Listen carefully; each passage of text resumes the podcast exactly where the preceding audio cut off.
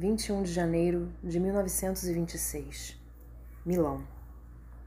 Estou reduzida a uma coisa que deseja Virgínia.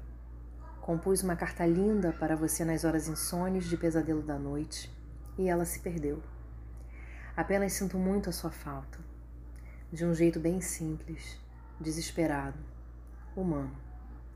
Você, com todas as suas cartas nada bobas, jamais escreveria uma frase tão rudimentar assim. Talvez nem conseguisse senti-la. No entanto, acredito que você perceberá uma pequena lacuna. Mas talvez você a vestisse com uma frase tão estupenda que ela até perderia um pouco de sua realidade.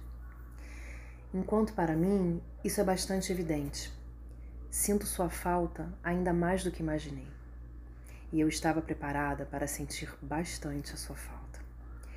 Por isso, esta carta é só um guincho de dor. É inacreditável como você se tornou essencial para mim. Eu imagino que você esteja acostumada a ouvir isso das pessoas. Que droga, sua criatura mimada. Não vou fazer você me amar mais ao me derreter dessa forma.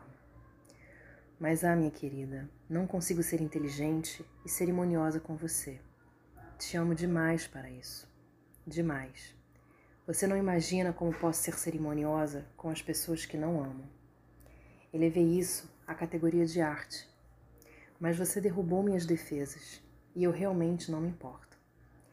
Mas não vou mais te incomodar com isso. Estamos de novo em movimento e o trem voltou a chacoalhar.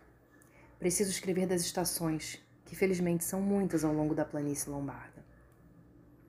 Veneza. São muitas as estações, mas não previ que o Expresso do Oriente não pararia nelas. E aqui estamos, em Veneza, só por dez minutos, um tempo miserável para tentar e escrever.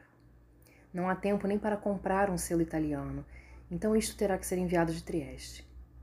As cachoeiras da Suíça se congelaram em sólidas cortinas iridescentes de gelo penduradas acima das pedras, tão bonitas, e a Itália toda está coberta de neve. Vamos voltar a andar. Terei de esperar até Trieste, amanhã de manhã. Por favor, me perdoe por escrever uma carta tão terrível